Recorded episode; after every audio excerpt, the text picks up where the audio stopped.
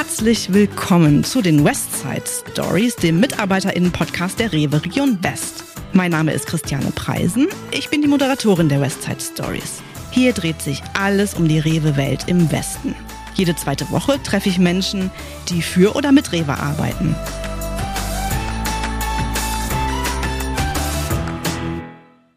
Heute haben wir eine ganz besondere Folge, eine Sonderedition. Die Westside Stories Regalgespräche. In den Regalgesprächen unterhalte ich mich mit unseren ExpertInnen über Produkte oder Warenkunde. Heute geht es um viel Geschmack, Heu und kuriose Fakten. Zu Besuch ist Nadine Hörcher, Gebietsmanagerin Ware Käse. Hallo Nadine. Hallo Christiane. Ja, liebe ZuhörerInnen, ähm, heute geht es um das Thema Käse. Käse ist eins meiner absoluten Lieblingsprodukte. Und in der Vorbereitung zum heutigen Podcast habe ich mir mal ein paar Fakten dazu angeguckt. Der erste Fakt ist, Deutschland zählt neben Italien, der Schweiz, den Niederlanden und Frankreich zu den wichtigsten Käseherstellungsländern der Welt. Unser Pro-Kopf-Verbrauch liegt sogar bei 25,1 Kilogramm pro Jahr. Das hört sich irgendwie total viel an. Ich habe es aber mal ausgerechnet. Am Tag wären das, glaube ich, 0,06 Kilogramm. Da bin ich, glaube ich, an einem Tag schon weit drüber. Wir beide sprengen wahrscheinlich äh, die Durchschnittsmenge des gegessenen Käses. Und als dritter Fakt, es gibt rund 6000 Käsesorten weltweit. Also eine ganz, ganz schön große Auswahl. Und überall da, wo es Fakten gibt, gibt es ja auch ja, einige kuriose Fakten und die haben wir uns auch mal angeguckt. Also jetzt kommen drei kuriose Fakten. Und was ich wirklich also super kurios fand, war, dass äh, zum Beispiel Rohmilchkäse in 24 Staaten der USA verboten ist, weil er dort als gefährlich eingestuft wird. Okay. Hm. Als zweiter Fakt, jetzt wird es vielleicht ein klein bisschen fies. Es gibt einen ganz ausgefallenen Käse in Europa. Und zwar heißt der Kasu Marzu. Ich hoffe, ich habe das jetzt halbwegs okay ausgesprochen. Kasu Marzu wird auch Madenkäse genannt. Und dieser Käse kommt aus Sardinien. Und äh, dort entrinden die Käser den Hartkäse äh, Pecorino Sardo und lassen ihn dann offen liegen. Und nach einer Weile äh, legt die sogenannte Käsefliege ihre Eier auf dem Schafskäse ab und die Maden fressen und verdauen ihn. Und äh, das Endprodukt ist ein ganz cremiger Käse, der traditionell samt Maden einfach so oder auf Brot gegessen wird. Meine Frage an dich, Nadine, hast du diesen Käse schon mal probiert? Nein, diesen Käse habe ich noch nicht probiert, aber ich habe ähm, das ähm, deutsche Produkt ähm, entsprechend produziert in Sachsen-Anhalt tatsächlich gegessen. Und ähm, ja, es ist ein Hingucker. Man muss sich vielleicht auch mal ein klein bisschen überwinden. Aber ja, wer ihn mal probiert hat, ähm, ja, es macht neugierig ähm, und geschmacklich finde ich es eine ganz runde Sache. Dann kommen wir zu unserem letzten kuriosen Fakt. Und zwar geht es da um den teuersten Käse der Welt. Und der kommt aus Serbien. Dieser Käse heißt Pule. Und der stammt von ganz seltenen Balkaneseln und diese Esel geben nur ganz, ganz wenig Milch und zwar nur 0,25 Liter am Tag. Für den Käse braucht man aber 25 Liter dieser äh, Milch. Und ein Kilogramm Pule kostet liebe ZuhörerInnen, kurze Pause, damit ihr mitraten könnt. Also ratet mal, was er kostet. Hier kommt das Ergebnis. Ein Kilogramm kostet 1000 Euro. Wow. Das ist ganz schön viel, oder? Oh ja. So, das war's mit unseren Fakten.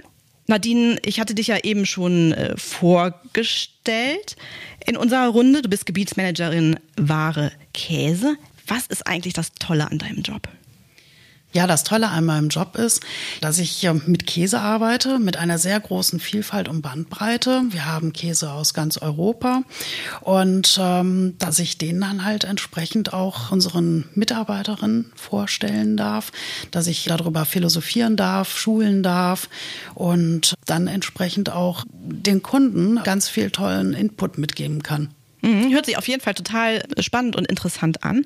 Und ich weiß, du bist ja auch Käsesommelier. Richtig. Was ist das genau? Käsesommelier ist eine zweiwöchige Fortbildung, die ich äh, bei der Wifi in Österreich absolviert habe.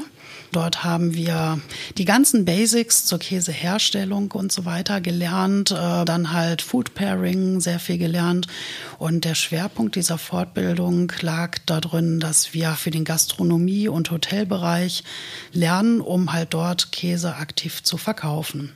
Also bist du ja, wie eben schon gesagt, unsere super Käse-Expertin und kannst ganz viel darüber erzählen. Mhm. Nadine, magst du unseren ZuhörerInnen mal kurz beschreiben, wie ein Käse hergestellt wird? Ja, ich versuche es kurz und knapp.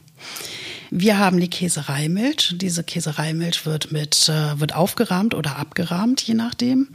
Dann werden die Milchsäurebakterien hinzugegeben.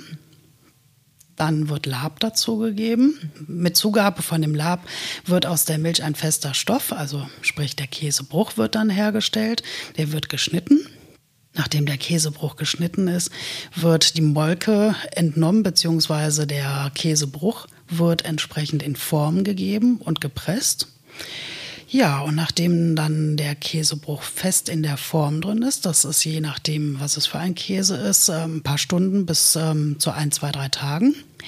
Dann wird der Käse, man nennt ihn immer grünen Käse, der wird dann in ein Salzbad gegeben und nach dem Salzbad, wenn sich die Rinde gebildet hat, wird anschließend der Käse ja im Prinzip gereift. Und je nachdem, was es für ein Käse wird, werden entweder Bakterien noch hinzugegeben oder halt einfach nur noch der Käse gepflegt mit Rezepten der jeweiligen Käserei. Wir wollen ein wenig in die Tiefe einsteigen und zwar mit einem ganz besonderen Käse, nämlich dem Heumilchkäse. Was genau ist Heumilch? Heumilch stammt von Kühen, die naturbelassene Futter bekommen. Das heißt, sie bekommen Heu, getrocknetes Gras ist das, mit Kräutern angereichert. Sie bekommen Getreide gefüttert und sie bekommen kein Silofutter. Mhm, also das ist quasi ein ganz wichtiger, ganz wichtiges Kriterium äh, für diese Heumilch. Es gibt aber noch weitere Vorteile für die Heumilchkühe, denn die stehen zum Beispiel auch auf Weiden. Genau. Das ist ein ganz wichtiges Kriterium, auch im Sinne des Tierwohls, dass die Landwirte ihren Tieren entsprechenden Auslauf in der Natur gewähren. Das heißt, sie dürfen ähm, mindestens, ähm, sag ich mal, von je nach Vegetation und je nachdem, wo sich der Hof befindet, dürfen sie von März bis in den September, Oktober rein täglich den Weidegang nutzen und sind somit ja glücklich und zufrieden. Und das merkt man auch an der Milch. Das war das Zeichen für unsere Fragenbox und ich habe dir, liebe Nadine, auch Fragen mitgebracht. Jetzt erstmal die Frage der Fragen. Möchtest du die Fragen ziehen? Soll ich die Fragen ziehen und dir vorlesen? Wie wollen wir es handhaben? Du darfst sie gerne ziehen. Ich darf die ziehen. Okay, dann nehme ich mir mal die Box. So. Erste Frage. Was findet man immer in deinem Kühlschrank? Natürlich Käse. Ja, das ist ja eigentlich schon selbstverständlich, oder? In einer großen Vielfalt. Was bringst du mit, wenn du eingeladen bist? Du, das ist ganz unterschiedlich. Es kommt immer darauf an, wo werde ich eingeladen. Aber in der Regel ähm, verbinde ich immer mein Geschenk mit einem tollen Lebensmittel, mit einem tollen Getränk. Das ist so, ja, die Kombination. Gegebenenfalls auch mal einen selbstgemachten Käse. Ich wollte gerade sagen, im Zweifelsfall ist es wahrscheinlich Käse, genau. den du mitbringst. Genau. Ach, eine meiner Lieblingsfragen. Worin bist du völlig talentfrei? Sport. Ich bin ein Sportlegastheniker. Ohne was könntest du auf keinen Fall leben? Ohne meine Familie möchte ich nicht leben, ohne meine Freunde und natürlich, ja, ohne Käse wäre, glaube ich, auch nicht ganz so charmant. Letzte Frage. Wohin würdest du gerne einmal verreisen? Du, das ist situationsabhängig. Ähm, jetzt spontan würde ich sagen, wäre es gut und gerne mal wieder ein Trip nach Norwegen.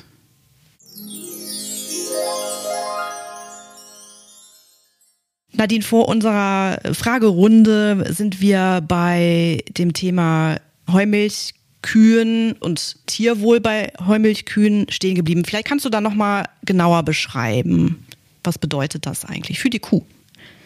Ja, die Kuh darf sich als glückliche Kuh bezeichnen. Und zwar hat sie die Möglichkeit, in einem Laufstall zu sein. Und je nach Vegetation, je nach Jahreszeit dürfen die Tiere täglich auf die Wiese ein glückliches Kuhleben führen. Sie dürfen die Sonne genießen, sie dürfen Regen abbekommen, sie haben ja ein, ein schönes soziales Verhalten, was sie ähm, ausprägen können.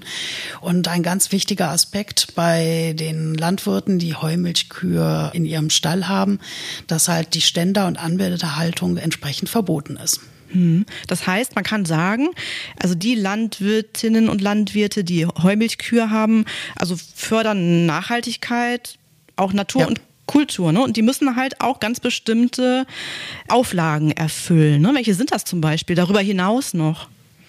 Also einmal die Auflage natürlich, dass sie ähm, die Wiesen entsprechend bewirtschaften, traditionell bewirtschaften müssen, dass die Getreide- und Futtermittel GVO-frei sind, also ohne Gentechnik sind und dass die Produkte, die sie halt einkaufen, also sprich Getreide zukaufen, auch innerhalb der EU hergestellt werden und nicht aus Drittländern kommen.